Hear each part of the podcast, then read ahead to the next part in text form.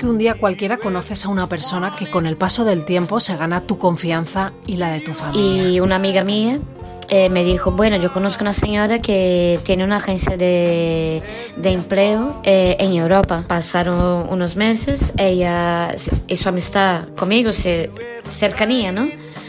Se introdujo en el seno de mi familia, conoció a mis hermanas, a mis sobrinas y fue generando confianza.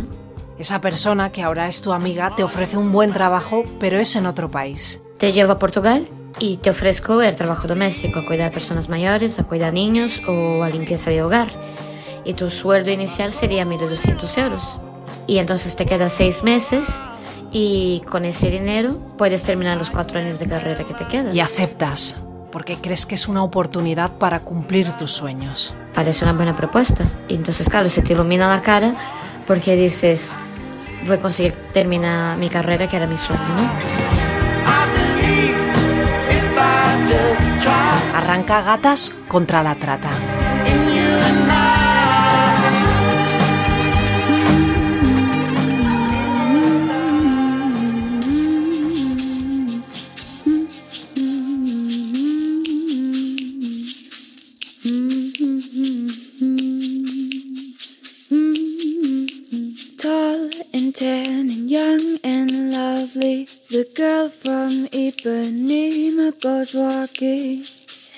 She passes, each one she passes goes. Le dio la respuesta inmediatamente porque me daba miedo eh, salir de, de mi país. Pasaron unos meses, ella y su amistad conmigo, se, cercanía, ¿no? Se introdujo en el seno de mi familia, conoció a mis hermanas, a mis sobrinas eh, y fue generando confianza. Y digo, mamá, me parece una buena persona. Hablé con mi abuela, que era la persona, era mi referente, la persona que más tenía afinidad era ella. Que es importante decir que yo vengo de una familia desestructurada, no económicamente, pero sí emocionalmente. Y mi abuela ha dicho que son seis meses. Si te quedas aquí, no vas a conseguir cumplir tus sueños, no vas a tener carrera y te, y te vas a quedar amargada. Pues pruébalo, son solo seis meses. tan and young and lovely, the girl from Ipanema goes walking. And when she passes, he smiles, but she doesn't see. Acepto tu propuesta. Pero ¿qué es lo que tengo que hacer? Porque yo no tengo dinero ni para costear el pasaporte. Y me dijo, no, tú no te preocupes con nada. Aquí lo gestionamos todos nosotros y tú conforme vas trabajando vas, eh, nos vas pagando. Yo, vale, pues si es así. Pero a la hora de gestionar eh, todos los trámites que teníamos que hacer, eh, ella nunca nos acompañaba. Daba el dinero, daba las instrucciones y decía, vete aquí, haz esto y esto y esto. Y entonces lo hacía. Llegó una noche antes del embarque, eh, nos reunió, y digo nos reunió porque era yo y más eh, siete chicas, siete mujeres, porque en esta época eh, la demanda eran mujeres brasileñas, eh, 90, 60, 90, que el prototipo brasileño, ¿no? Yo me quedé un poco así, digo, pues normal, aquí todo el mundo necesita una oportunidad. Nos dio instrucciones, direcciones, eh, teléfonos de gente que vivía en Portugal por, por si tuviésemos algún problema a la hora de cruzar las fronteras, ¿no? Yo viví en São Paulo, entonces fue São Paulo, Francia. Hicimos escala de Francia a Vigo. Y de Vigo nos fueron a recoger en furgoneta. También nos dijo que no andásemos en grupo para no levantar sospecha a, a la policía, porque un grupo de muchas mujeres levantaría sospecha y algunas de nosotras nos quedaríamos por el camino. Nos dio 500 euros porque todas hemos venido como turista y vamos a pasar una semana como turista. Es otro modo operandi de las mafias. Y entonces nos llevó a Portugal, precisamente a Valencia Dominio. Llegamos ahí, un chalet de película, y había más mujeres. Y entonces nos abrió la puerta una otra señora, súper amable, súper sonriente, bienvenidas. Eh, y lo primero que hizo fue pedir dinero, los 500 euros, y eh, los pasaportes, pero nos ha dicho que era por medidas de seguridad, porque como éramos muchas, se podía extraviar nuestra documentación y sin nuestra documentación no éramos absolutamente nadie en un país extranjero. Y nosotras de propio pie fuimos a la caja fuerte, pusimos los pasaportes allí, ella cerró la caja fuerte y bien, la primera semana eh, nos llevó como turistas, la verdad, a conocer todo Portugal, nos hacían fiestas, nos hacían de todo. Y entonces, claro, nos sentíamos ya parte del grupo, ¿no? Pero también nos inquietamos porque no hemos venido para la fiesta, hemos venido a trabajar. Nos encerró todas en una habitación, las, las recién llegadas, y dijo, bueno, su semblante había cambiado totalmente, ya no era más la misma mujer. Y ha dicho, bueno, voy a poner las cosas bien claritas aquí a todas vosotras. Aquí no habéis venido eh, a ningún trabajo doméstico. No habéis venido a cuidar niños, no habéis venido a cuidar mayores. Aquí habéis venido a ejercer la prostitución. Claro, yo me quedé impactada, eh, yo y todas nosotras. Y entonces yo, como soy más bruta y hablo lo que pienso, eh, dijo, perdóname, pero es que yo no he venido a esto. Nos han hecho una propuesta en Brasil y aquí eh, usted me está diciendo que yo tengo que prostituirme. No, no lo voy a hacer. Y como estaba en la seguridad de la casa, fue cuando vino mi primera bofetada. Y claro, ante la bofetada las compañeras ya no, no, no decían más nada. Y entonces esta señora me ha dicho, tú, precisamente tú, vas a hacer exactamente lo que te voy a decir y empezó a sacar fotos de mis sobrinas, eh, que en esta época tenían cuatro y seis años, y me dijo, si tú no haces lo que te voy a decir, porque te voy a tener como ejemplo a todas, vamos a secuestrar a tus sobrinas lo primero. Eh, las vamos a violar a las dos hasta que junten todas las partes de su cuerpo, lo vamos a grabar y te lo vamos a enseñar. Y en este momento eh, se me abrió un agujero debajo de los pies. Muchas redes, o sea, las amenazas se llevan a cabo en los países de origen. Cuando tú hablas con las mujeres te dicen, em, a mí no me importa que me maten. Eh, lo que no quiero es que pues maten a mi hermano, a mi hijo, a mis padres, porque sí que llevan en el país de origen esas amenazas y además es gente súper cercana al entorno familiar y conocen muy bien todos los pasos de la familia, inclusive muchas veces son hasta propios familiares de, de, las chicas, ¿no? Lo que les pasa a ellas no les importa, pero sí lo que les pueda pasar a todo eh, su entorno. Que si alguien las proporciona la posibilidad de salir eh, de ese país, eh, se lo va a gestionar de manera legal y lo que se encuentra en España es que se viaje se ha producido en condiciones de ilegalidad, aunque haya sido muchas veces eh, vía aérea. Y lo peor muchas veces es que se las priva de su propia identidad en el momento en el que aterrizan en España. Y automáticamente se las aísla eh, de cualquier realidad, bueno, pues de la sociedad española. Nadie es de nadie. Yo debería ser mi única dueña. Merezco ser respetada. Pero mi cuerpo no es mío. He sido marcada a hierro como un animal. Vendida como una mercancía. Golpeada, maltratada, humillada. Utilizada como un juguete de usar y tirar.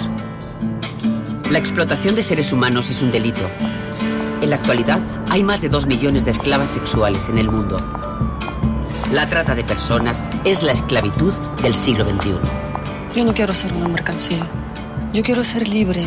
Ayúdanos a vencer la esclavitud sexual. Ayúdanos a dar la cara.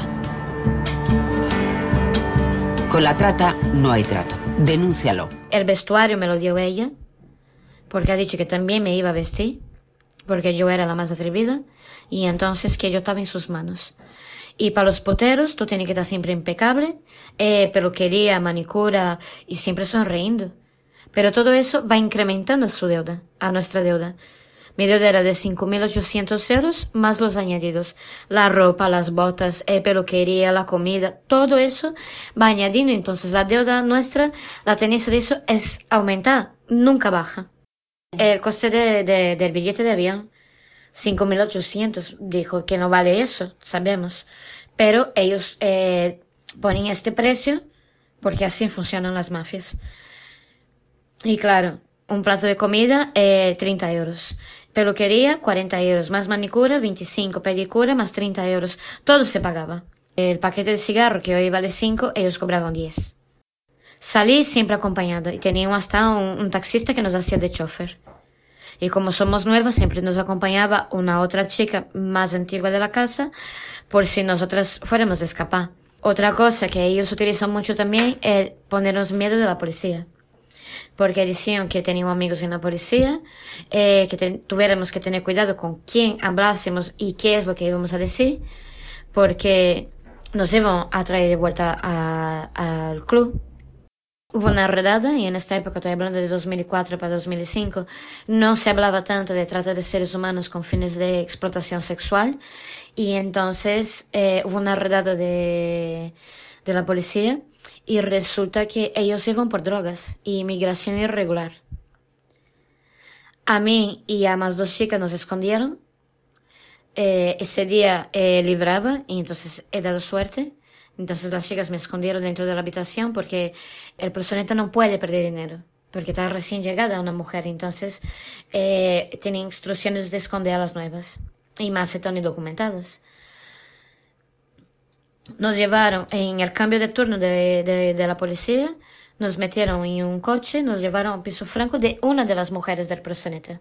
Pasamos ahí casi una semana cuando se personó el propio proxeneta y me dijo a mí y a las dos chicas meteros en el coche que nos vamos a Sevilla. Como si nosotras supiéramos dónde era Sevilla. Como teníamos que hacer todo lo que nos estaban diciendo, pues bien. Historias muy graves eh, de vulneración absoluta de derechos, pero también de abusos eh, permanentes todos los días.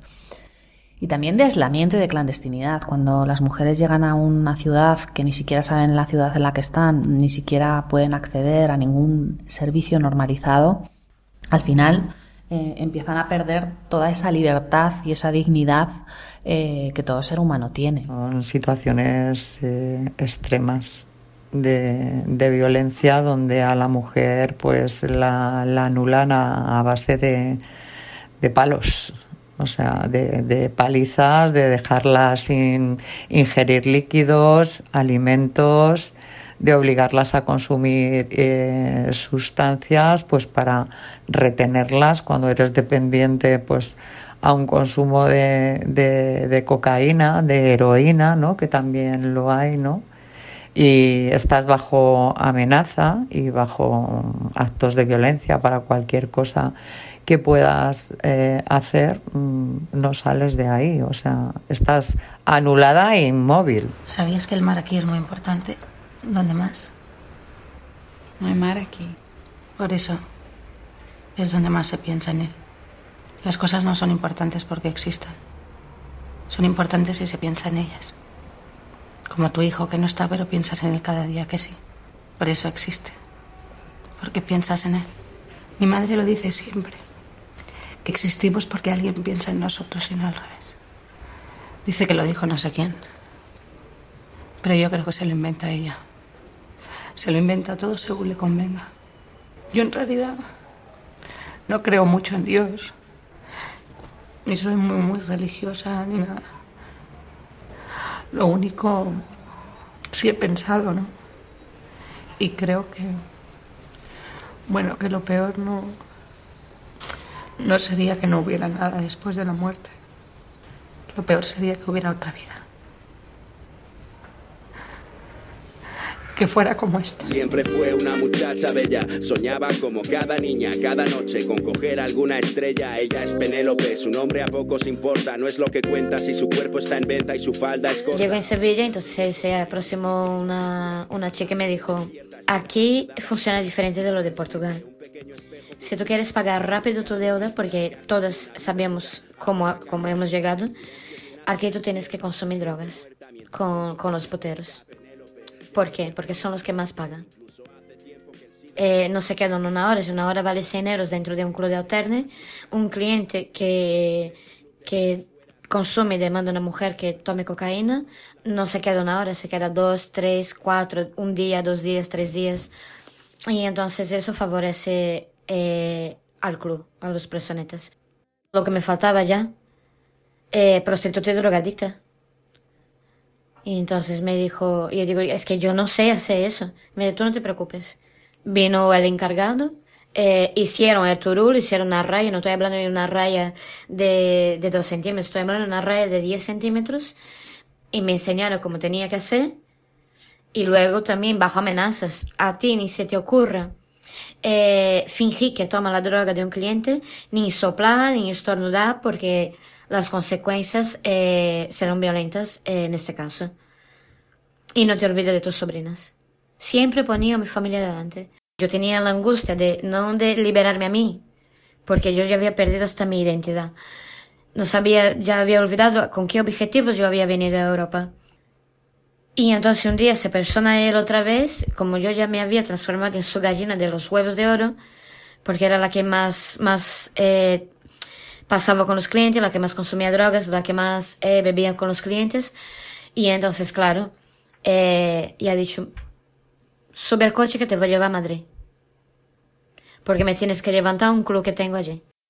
Yo ya no decía ni que sí ni que no. Parecía ya un robot. Te vas aquí, me voy allí y ya. Juan invierte 180 euros al mes en sufrimiento. Alberto invierte 200 euros en extorsión. Carlos invierte 150 euros en secuestros.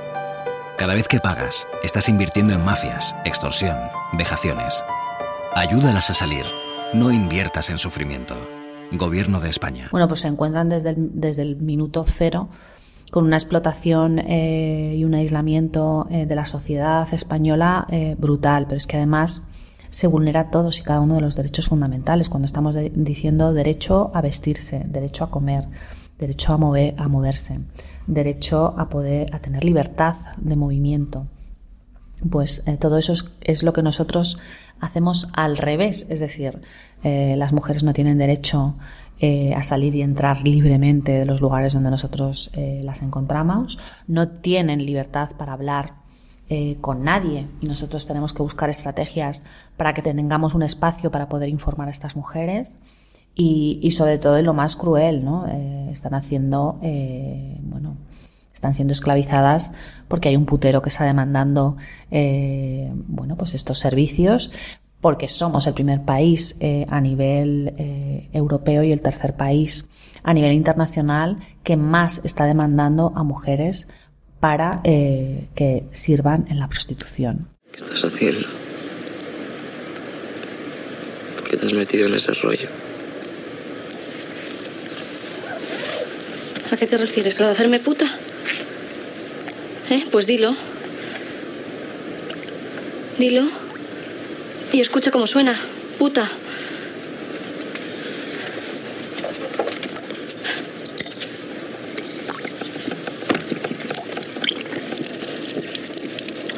Encima me pides explicaciones. ¿Qué te has creído? ¿Que es un plato de buen gusto? ¿Eh? Porque me resulta repugnante. Llegando a Madrid bastante más de lo mismo pero con el añadido que eh, en este club conocí a Pra. Salimos siempre en pareja y entonces la mediadora que, que, que me atendió, que es mi referente, que hoy es mi coordinadora, ya había detectado indicios de trata y yo no sabía ni qué era eso. Y ya me estaba haciendo mella en la salud porque ya estaba con problemas de riñones, eh, de tanta droga y tanto alcohol. Eh, me fue difícil confiar, eh, eh, coger confianza en la mediadora porque ya me habían mentido tanto, eh, tantas promesas, porque los poteros te, dicen, no mereces esta vida, eh, me voy a casar contigo, mereces una vida mejor, pero siempre lo mismo, ¿sabes? Nosotros trabajamos con, con, con el trabajo sanitario mediante el reparto de material preventivo, porque claro, las mujeres eh, muchas de las veces pueden llegar a tener problemas ginecológicos porque puedes pensar, ¿no? Que las, eh, las mujeres prostituidas, porque también el lenguaje es muy importante, eh, son las que transmiten eh, infecciones de transmisión sexual y no es así. Porque yo tengo constancia, porque he vivido en propia piel, que los puteros, eh, por ellos, eh, quieren todos los servicios sin preservativo. Porque no tienen la percepción de riesgo. Y una mujer que está bajo eh, esta presión, que su familia está amenazada, en algunas ocasiones no tiene alternativas. Porque luego el putero sale quejándose que no le ha hecho una felación sin preservativo. Pero es un riesgo para la salud de la mujer. Y además, eh, eh, hace más de cuatro años nosotros estamos detectando eh, que la demanda de los puteros es carne cada vez más joven. Ya no le sirve una mujer de 20 y 25 años. Quiere niñas de 13 y 14 años. Al principio, eh, como yo no, no me fiaba mucho de ella, no me fiaba de nadie, la verdad, ella me ofrecía servicios médicos, ¿no? Porque yo me estaba quedando verdaderamente mal. Y hay una frase que ella me dijo en determinada ocasión, eh, tú puedes ser lo que quieras lo que te propongas. Y me emocionó. Y nosotros te podemos ayudar. Y yo eh, me agarré a esta frase como... Y digo, alguien ha venido a salvarme, porque había días que yo me quedaba eh, sentada en la barra esperando un servicio y yo pedía a Dios firmemente, Señor, yo solo quería un trabajo, que dormiese toda la noche, que me despertase por la mañana, y aunque fuera para cobrar 300 euros al mes. Y entonces eh, la mediadora me decía, quedamos tal día y tal hora y te llevo al médico, pero como el puticlub nunca cerraba a la hora, a la hora que ella marcaba conmigo, a las siete y media de la mañana, yo ya estaba completamente borracha, completamente drogada. Y entonces que yo tenía vergüenza. ¿Yo qué voy a hacer contigo? Tenía vergüenza de ella tenía vergüenza del médico que me iba a atender. En esas condiciones, ¿qué le digo? Me saca alcohol y a veces sale un poquito de sangre. Tenía vergüenza. Tenía vergüenza de, de estar ejerciendo la prostitución. Porque no era eso que yo soñaba para mi vida. Pero eso la sociedad no ve. Los, los prosonetas no ven, los puteros no lo ven. Ah, es una mujer de, de, de, vida fácil, fácil. Fácil acostarse con 20, 30 hombres en una noche. Fácil estar consumiendo 10 gramos de cocaína al día. El año que estuvimos accediendo a ese club, en, qué situaciones me la, me, la encontraba, bueno, con, con alto, bueno, súper elevado consumo de alcohol, eh, de cocaína, pues un día a lo mejor con el brazo escayolado, otro día con hematomas en la pierna y bueno, pues eh, un poco incidir en que tenía oportunidades para, para salir, estar ahí porque te llamaba a las 3 de la mañana, a las 4, a las 5, eh, con ganas de desahogarse y contar lo que pues bueno, la violencia que vivía por parte de muchos eh, clientes que acudían al club, es trabajar con ellas, intentar empoderarlas, ¿no? Que es una palabra que parece muy, muy fácil, ¿no? Conseguirlo, pero es muy, muy complicado, pero sí generar pues ese vínculo que cómo lo realizas, pues mira, a través de, del ámbito sanitario. Eh, todas, aparte pues de las infecciones de transmisión sexual que están a la orden del día o los embarazos eh, que las obligan a, provocarlos, no en clínicas abortivas, sino con, con píldoras, con el citotest, ¿no? que les hacen eh, ingerir y por la falta pues eso de, de, alimentación u otras patologías que vengan de su país ese, eso es bueno pues al final es como te ganas la confianza y el vínculo porque es lo que más necesitan ellas esa, esa atención sanitaria ese seguimiento pues a su tratamiento no a lo que le haya pautado el médico al que una persona en su mismo idioma le, le explique eh, pues cómo tomarse esa medicación cuando tiene que ir al médico y estar dispuesta también para volver a acompañarla a recoger los resultados, ¿no? Ya tienes en parte todo ganado. Luego eh, es un poco todo el entorno en el que se pueda, eh, pueda estar la, la, mujer, lo que puede dificultar también más es eh, la, la salida, ¿no?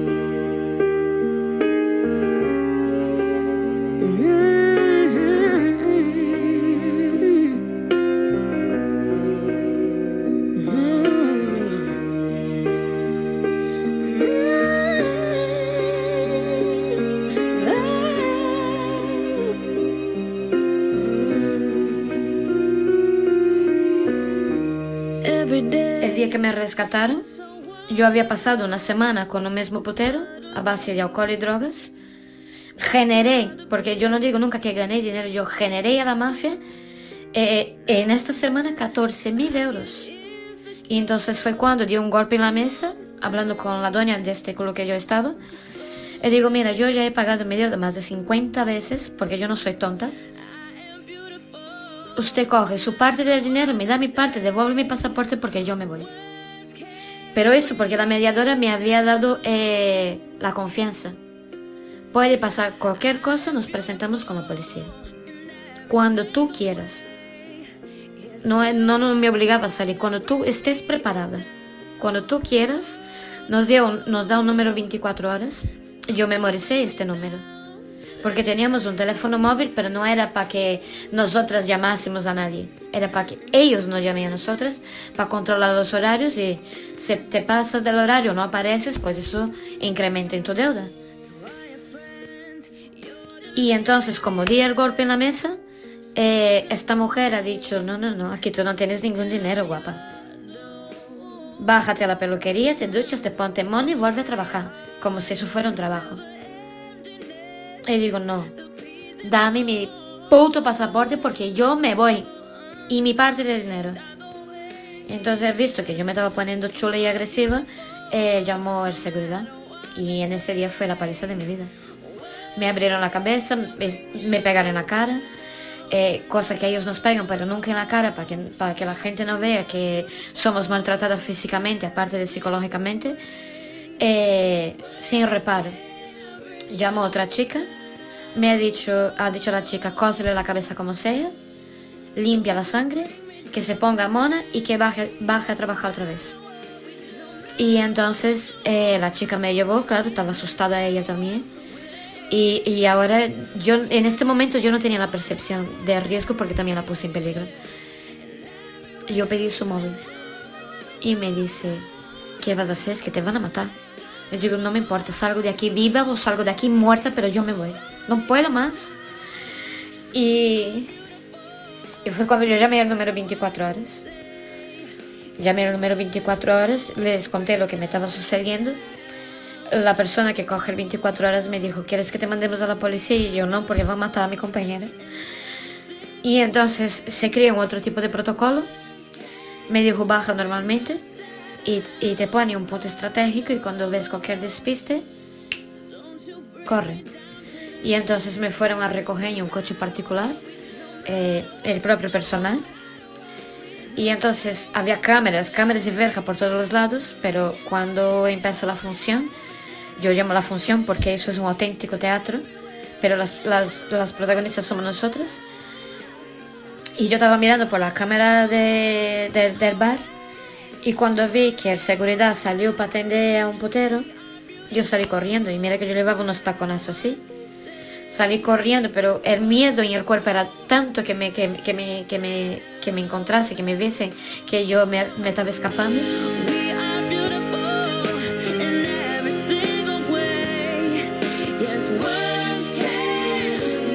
Corrí como, vamos, como Forrest Gump, de tacones y todo.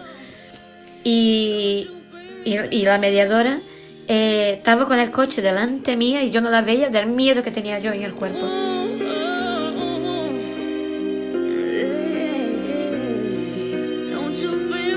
Cuando ella abrió la puerta, fue cuando he dicho, Dios mío, y entré. Pero si tú me preguntas hoy cómo fue que entré, no lo sé.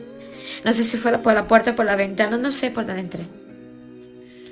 Y fue cuando eh, me llevaron al piso de protección.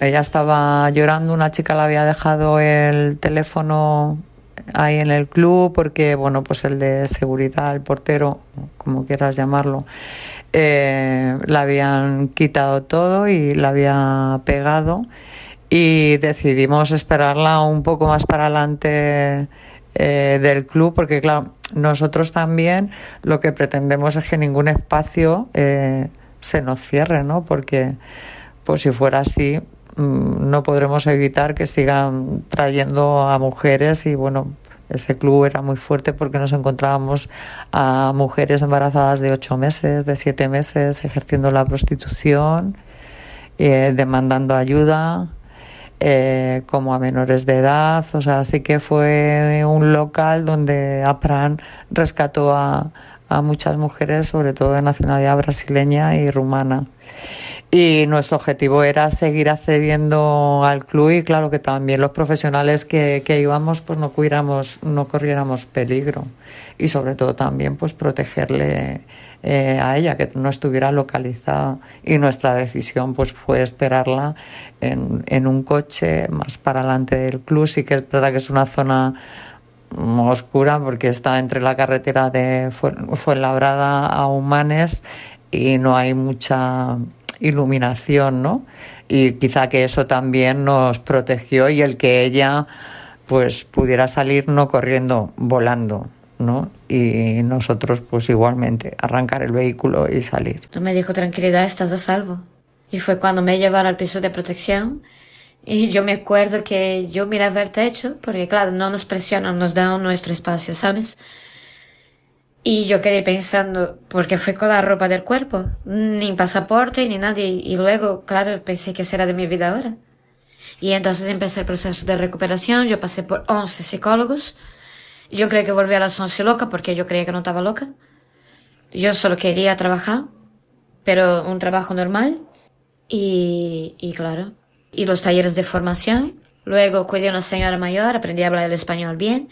A una señora mayor por tres años y luego eh, me contrataron como mediadora. Llevo, yo llevo nueve años contratada ya. Tenemos un equipo muy claro de 12 supervivientes de distintas nacionalidades porque nosotros con estas supervivientes lo que hacemos también es adaptar la información que estamos dando. De nada sirve que yo esté dando una información que como española eh, culturalmente entiendo perfectamente cuando a lo mejor eh, muchísimas mujeres no están adaptadas culturalmente a nuestra sociedad y sobre todo eh, a muchísima información que muchas veces es jurídica pero también muchas veces es sanitaria. Nunca han accedido a ningún servicio sanitario ni tampoco eh, entienden qué es, lo que las estás contando. Yo creo que lo fundamental es que estas supervivientes hagan eh, una mediación clara en el tema cultural para que las mujeres tengan esa información y sean ellas las que den el paso eh, para decir yo quiero salir de aquí. Aparte de, del reparto de material preventivo, hacemos acompañamientos pautados con las mujeres,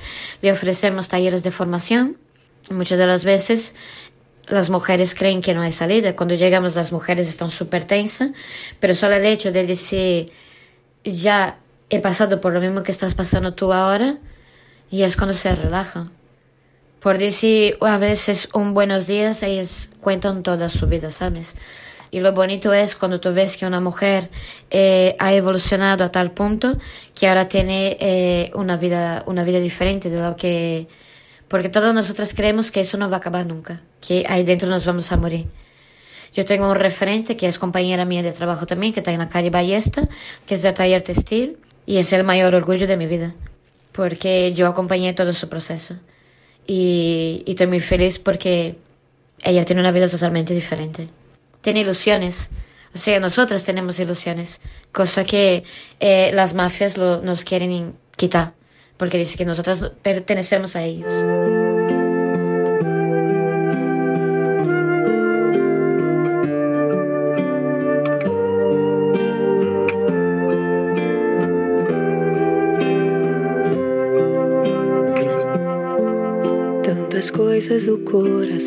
En este episodio hemos escuchado el testimonio de una superviviente de trata. Hemos dado voz también a Ana María Esteve, coordinadora de la Unidad Móvil de Rescate, y a Rocío Mora, que es la directora de APRAM, una asociación que desde 1985 trabaja para devolver la libertad y la dignidad a las mujeres.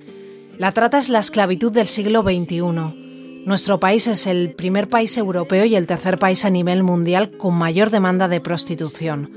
Por eso desde la asociación envían un mensaje claro.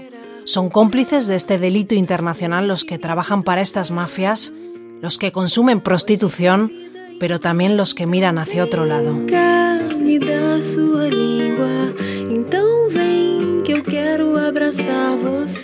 Que la sociedad está de brazos cruzados y está de brazos cruzados porque no deja de ver esto como muy lejano y no se da cuenta de que esas mujeres están ahí.